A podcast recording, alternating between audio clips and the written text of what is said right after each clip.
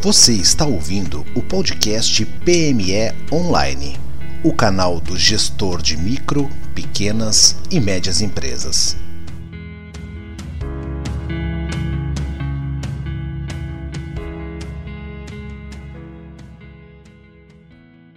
Olá, bem-vindo ao PME Online. Meu nome é Michael Valer, administrador da plataforma, e hoje o nosso tema é licitação para micro, pequenas e médias empresas. Para conversar sobre o tema, eu já estou na linha com um grande parceiro aí do podcast, que já teve aqui mais de uma oportunidade, que é o advogado Carlos Stever. Tudo bom, Carlos? Tudo bem, Michael? Como é que estamos? Tudo tranquilo. Eu, antes de passar aqui a primeira, primeira questão para o Carlos poder abordar, e o Carlos ele tem acompanhado esse tema já há alguns anos e vai nos poder nos atualizar sobre algumas questões acerca das licitações para PME. Eu queria trazer, compartilhar com a audiência alguns números, números estes tirados do painel de compra.economia.gov.br, que é um site do Ministério da Economia, que visa então buscar transparência do processo de compra pública, né, do processo de licitação e nesse painel a gente tem um, alguns números bem interessantes. Ele diz que, a, a, em termos acumulados de janeiro de 2019 até janeiro de 2021, já foram feitos 911 mil processos de compras públicas. Quase um milhão de processos de compras né, nesses dois anos. Nesses 911 mil processos participaram 225 eh, mil fornecedores. Dentre eles, 103 mil eram micro e pequenas empresas. E o volume total de transação, de valor empenhado, uh, é relativo a mais de 177 bilhões de reais. Então, são números bastante interessantes para a gente ver o tamanho uh, desse negócio, né? o tamanho do, do, do, do volume de vendas, de compras que movimentam as licitações. A gente consegue já né, dizer que tem uma oportunidade muito grande aí e que ela está ao alcance das PMEs. Né? Carlos, tu que está acompanhando mais esse assunto, o que, que uma PME ou uma MEI precisa ter para participar de um processo de licitação?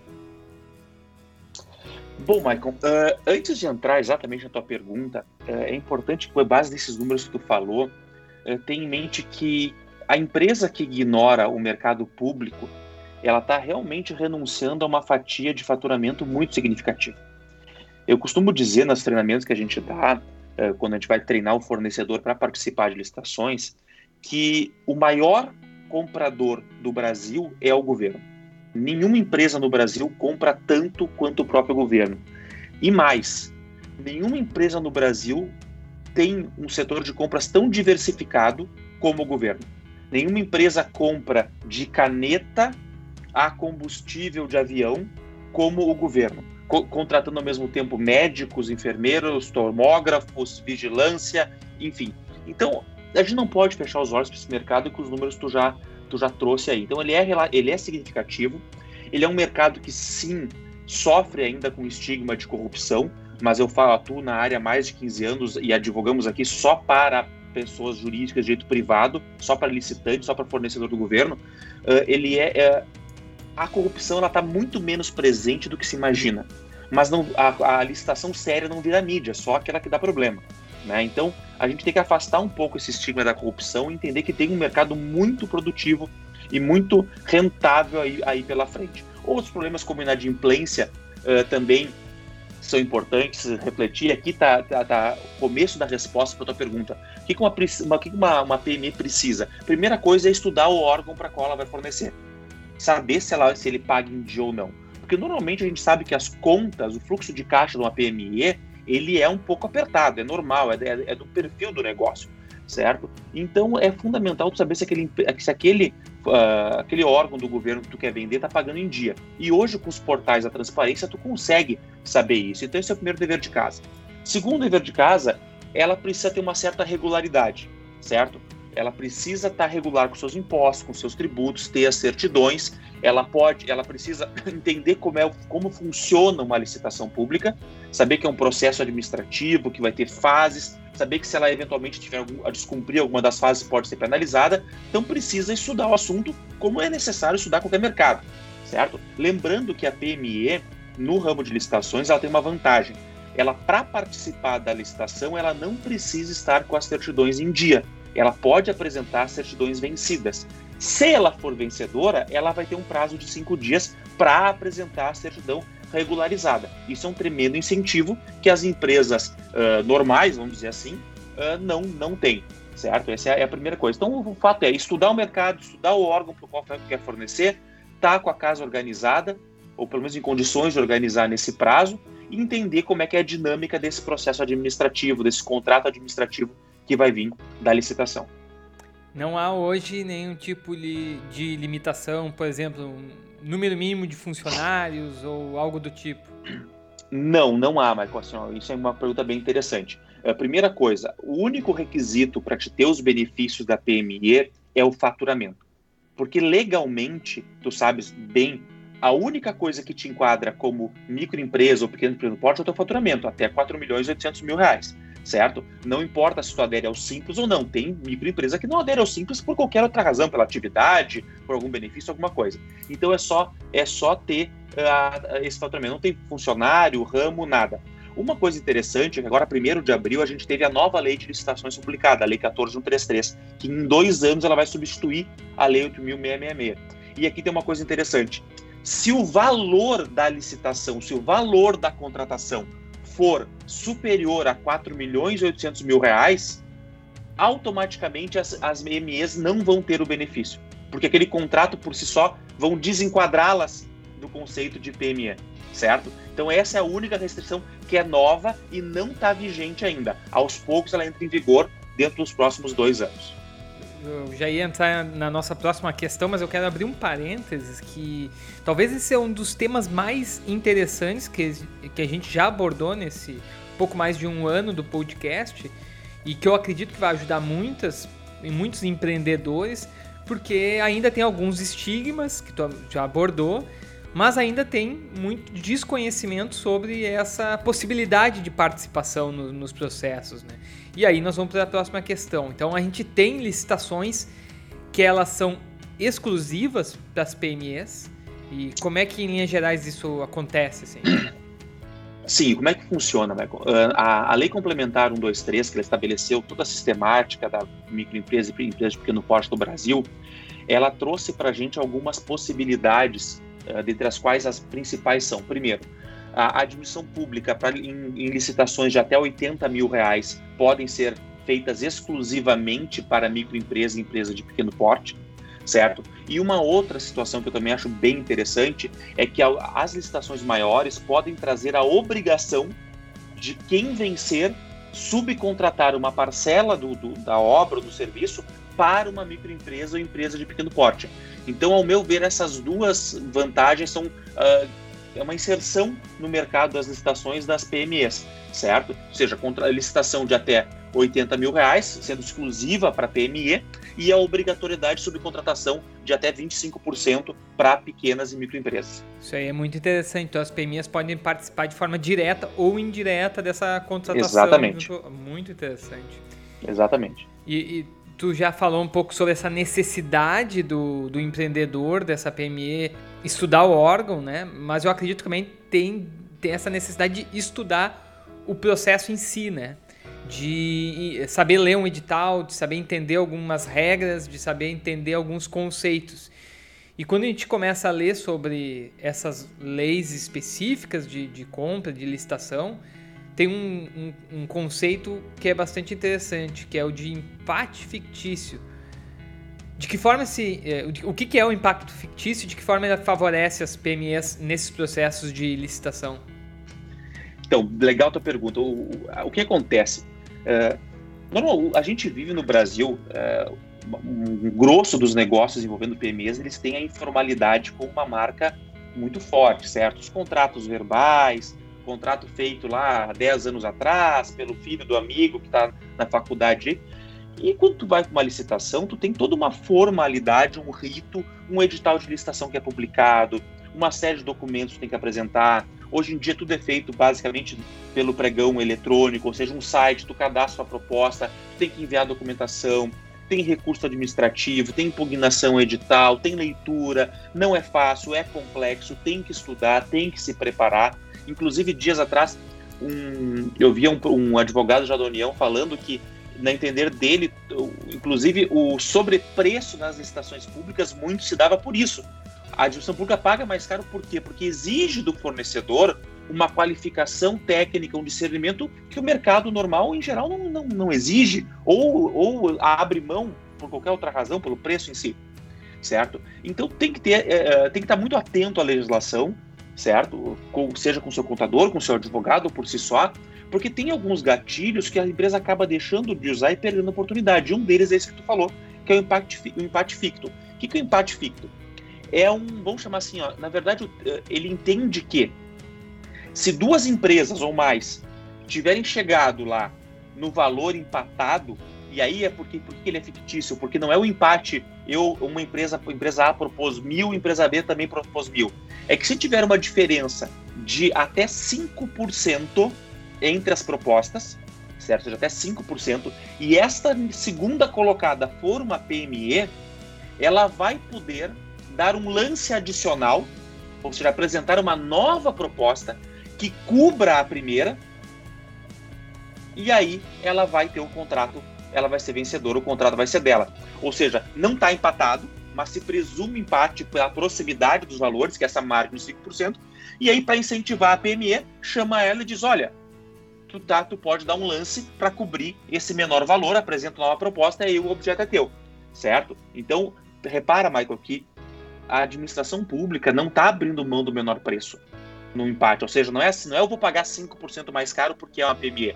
Ela oportuniza a PME que cubra a menor proposta. E isso eu já vi é, rotineiramente empresas nos ligarem aqui reclamando disso. Poxa, como é que deixaram eles darem? Eu digo, olha, desculpa, amigo, mas essa é a lei, é assim que funciona. O que tu tem que fazer é te preparar e sempre tentar estar a mais de 5% do segundo colocado para não correr esse risco. Eu te fiz esse questionamento até com um viés uh, um pouco mais técnico, porque eu quero compartilhar muito a minha visão de, de, de, de trabalhar, de, enfim, de prestar serviço para gestão de PME. E eu observo que sim, há um, há um, desconhecimento dessa possibilidade de participação das licitações dos pequenos negócios. Acho que esse é o ponto um. E a gente está tentando com esse podcast, então, né, abrir os olhos desse empreendedor, mas eu acredito que talvez a maior dificuldade desses pequenos negócios é a falta de profissionais qualificados para interpretar os editais licitatórios, que é um que está conectado um pouco com o que tu falou e que eu acredito que a empresa de alguma forma ela tem que estar tá preparada para isso. E aí eu vou emendar duas perguntas em uma. Tu falou já uh, contadores, uh, advogados. Então eu vou fazer dois questionamentos.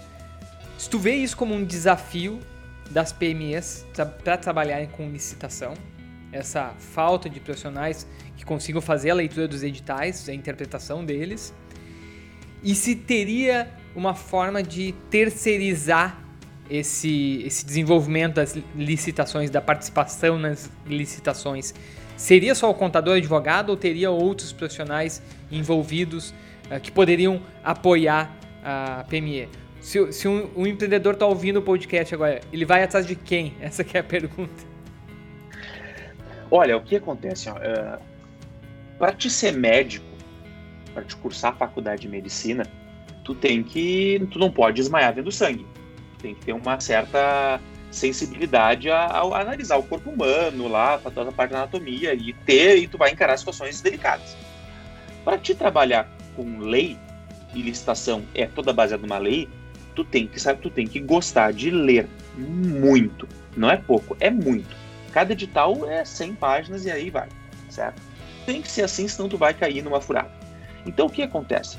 Normalmente, a gente trabalha com a formação de técnicos em licitação, que são pessoas, há muitas vezes dessa informação acadêmica nenhuma, dentro das empresas, que vai ser aquela pessoa responsável por fazer a primeira análise do edital, análise jurídica, análise formal do edital, certo? E existem vários cursos por aí, treinamentos, alguns, muitos a gente mesmo palestra, para formar essa pessoa, para ensinar a empresa em como, como se lê um edital, como se participa de uma licitação certo? Isso está ganhando força porque as empresas estão abrindo os olhos para esse mercado.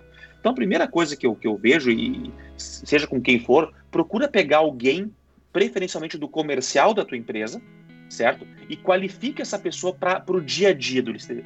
Não terceiriza a atividade da licitação, porque tu vai terceirizar uma atividade vital da tua empresa, que é o comercial.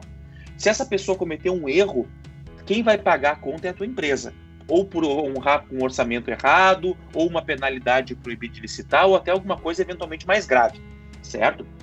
Da margem para corrupção, etc. Então, eu, eu particularmente acho que é fundamental e toda a nossa carteira de clientes opera assim. Tem pessoas dentro do comercial trabalhando com licitações, um comercial público. Por que também, Michael? Porque ele vai saber ler o edital. Esses tempos, por exemplo, eu estava dando treinamento para uma empresa do ramo de abraçadeiras muitas pessoas que nos ouvem não fazem a menor ideia o que é uma abraçadeira. Então, se não é do comercial da empresa, como é que tu vai saber que aquela abraçadeira está certa? Se aquele edital não está direcionado, se aquele item não está com a carinha do teu concorrente por alguma questão uh, antiética. Então tu tem que ter alguém com o DNA da empresa comercial para analisar o edital. Paralelamente a isso, tu tem, que ter, tu tem a parte burocrática, não adianta. E aí, essa parte burocrática nada melhor do que buscar um uma empresa especializada, com um história de contabilidade, um história de advocacia, para te assessorar, porque tu vai ter que impugnar um edital porque tu quer participar e não pode, tu vai ter que impugnar a proposta de um concorrente, tu vai ter que uh, entrar com recurso contra uma decisão que eventualmente tenha desclassificado a tua, a tua, proposta, e isso tudo é um trabalho técnico que tem que ser feito e pode acabar, inclusive, num tribunal de contas, no Ministério Público, uma denúncia, ou até mesmo no Poder Judiciário com um mandado de segurança, uma ação judicial qualquer discutindo, isso é comum, isso é, derradeiro. E os valores que envolvem, às vezes as pessoas não estão por conta, eles são realmente muito grandes os valores. São valores expressivos. Não é muito difícil uma licitação chegar a 8, 9, 10 milhões de reais certo? Não é difícil. Qualquer serviço menor atinge esse valor muito facilmente. Então, as empresas têm que sim se qualificar, estudar e se preocupar. É que nem como faço qualquer coisa. Eu não vou começar a lançar a minha empresa no Instagram escrevendo texto nos stories. Eu vou contratar uma empresa especializada em mídia digital que vai me ensinar como fazer esses stories. Licitação, como qualquer outro mercado, não foge disso. Eu preciso tanto ter a parte comercial para ler essa, essa, essa massa para ler o objeto do edital, essa massa sendo contratada, e tem que ter a parte burocrática para me dar a musculatura que eu preciso para enfrentar o mercado.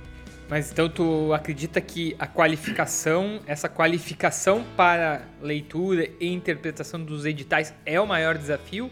Ou tem mais alguma coisa que tu iria ela dizer? É o, eu, eu, ela, é o, ela é o grande desafio. Ele é o grande desafio. O nosso dia a dia, a gente vê muitas empresas que não leram o edital, muitas empresas sendo desclassificadas porque não entenderam como a coisa funciona, porque não deram lance, porque uh, não achei que não fosse bem assim. Uh, isso é um grande desafio, a qualificação profissional. Acham que é normal, acham que é fácil, ou acham que o mercado não é tudo isso e não sabem onde, não sabem onde pesquisar, não sabem como fazer a leitura do DNA de um órgão, se aquele órgão é bom pagador ou não não sabem fazer uma denúncia, não sabem criar necessidade pelo seu produto de maneira legal e tem várias maneiras, várias maneiras de fazer isso. Então, sim, eu acho que a, a, o entendimento do mercado, certo? A estruturação intelectual do, do comercial para participar é o principal desafio, certo? E olha que o governo federal tem feito um esforço muito grande em facilitar isso. Tu mesmo citaste no começo da nossa conversa o portal da transparência que traz um monte de dados certo? Tem, mas as empresas, infelizmente, não estão se preparando à altura uh, dessa evolução do mercado. Para fechar, sair um pouquinho do script aqui e também repercutiu uma notícia que apareceu bastante no ano de 2020. Perguntar também a tua, tua visão de futuro sobre isso.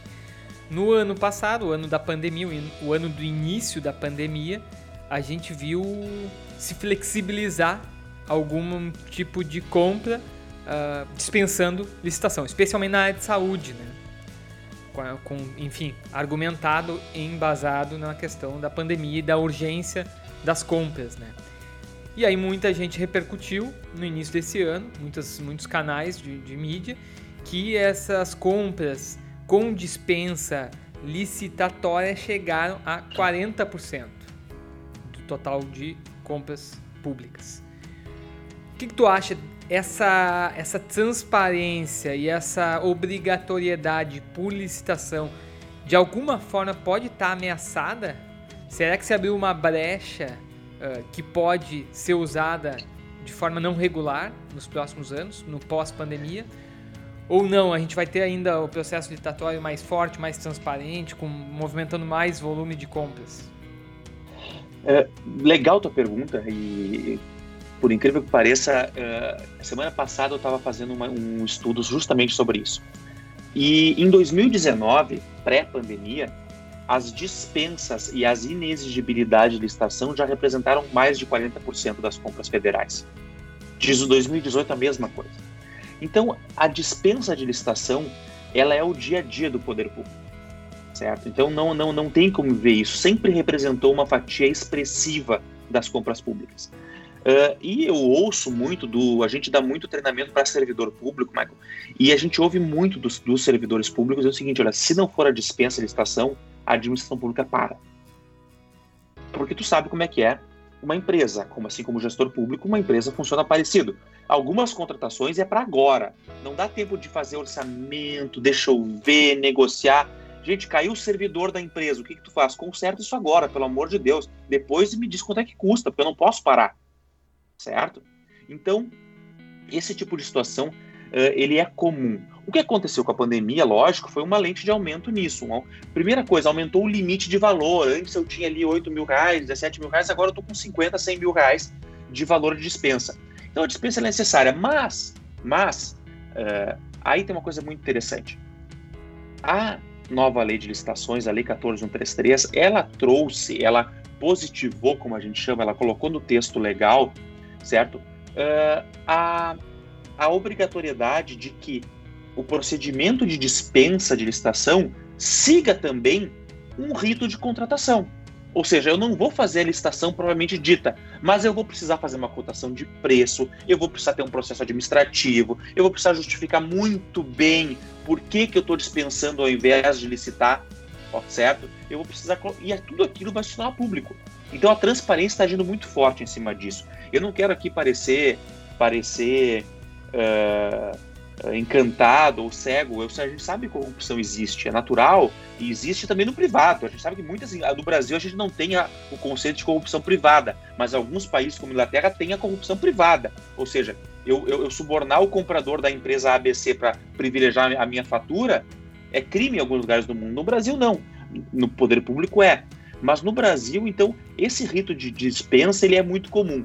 E isso já é altíssimo há muitos anos, Michael. Então, não eu, não, eu não acredito que isso vá que isso vá prejudicar. Ao contrário, se a tua empresa é ativa participando de licitação, ela vai ser lembrada também da dispensa. E vai faturar também. E vai faturar também. E com, e com o portal de compras públicas, o comprador público vai olhar e vai ver que o teu preço está muito mais alto ou não e vai fazer a dispensa porque a lei permite mas vai pagar um preço justo pelaquela contratação também, tu não vai deixar de faturar. Então, participar ativamente de licitação automaticamente inclui o teu CNPJ em cadastros do governo e tu passa a ser lembrado para processos de dispensa de licitação, que com a nova lei, inclusive tem uma consulta pública em andamento sobre isso, ela, para ser regulamentado, a dispensa de licitação também vai ser eletrônica. O que vai ser um avanço muito grande e vai permitir que empresas de longe forneçam para órgãos de todo o Brasil, o que é uma tremenda oportunidade de negócio para todas as empresas. Ótimo, Carlos. Olha, muito boas considerações. Eu acho que conseguimos colocar uma pulga atrás da orelha do empreendedor que ainda não vende uh, para órgão público, que ainda não participa de licitação.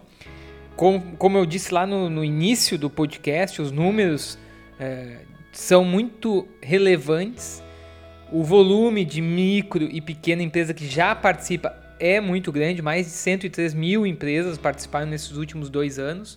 E tu colocou uma série de aspectos que deixa muito mais uh, claro de como é que acontece a relação, das possibilidades de acontecer a relação e até de, de, de a PME participar quando não for o caso, quando for oferecida dispensa né, do processo licitatório. Muito interessante, como eu repito que eu disse uh, durante o podcast, eu acho que é um dos episódios mais interessantes por, de alguma forma, abrir os olhos desse empreendedor e numa época de tanta instabilidade que a gente está tendo com a pandemia e com as restrições, é talvez uma oportunidade para esse empreendedor que perdeu algum volume de faturamento durante uh, esse último ano. Carlos, quero agradecer tua participação mais uma vez e deixar então uns minutos finais da tua última mensagem para quem está ouvindo e quem está pensando se entra ou não entra nesse negócio de licitação. Michael, eu que agradeço de novo o convite, a gente está sempre à disposição para conversar. Sabe que a gente compartilha do mesmo pensamento que difundir conhecimento sempre nos engrandece de alguma forma. Então, basicamente, eu diria duas coisas para quem quer começar a entrar nesse mercado. Primeira coisa, entre. Vale a pena e vale muito a pena. Mas se prepare para entrar. Então, procure uma qualificação, procure um treinamento, procure entender como é que funciona vá atrás de uma palestra, de um curso, entenda como é que funciona o mercado, veja se aquilo é realmente para a tua empresa, te qualifica, qualifica a, a tua equipe para só então entrar nesse mercado. Entrar nele sem qualificação é entrar cego e certamente tu vai sofrer várias perdas e aprender da pior, pior maneira possível. Então, vale a pena, mas precisa de qualificação. Michael, obrigado novamente pelo convite, sempre à disposição. Um abraço. Obrigado, Carlos. Obrigado à audiência. Compartilhem o episódio, visitem o site, que lá tem links para outras conversas, outros episódios do podcast. E até a próxima. Você ouviu mais um programa PME Online. Visite o site para ter acesso a conteúdos exclusivos www.pmeonline.com.br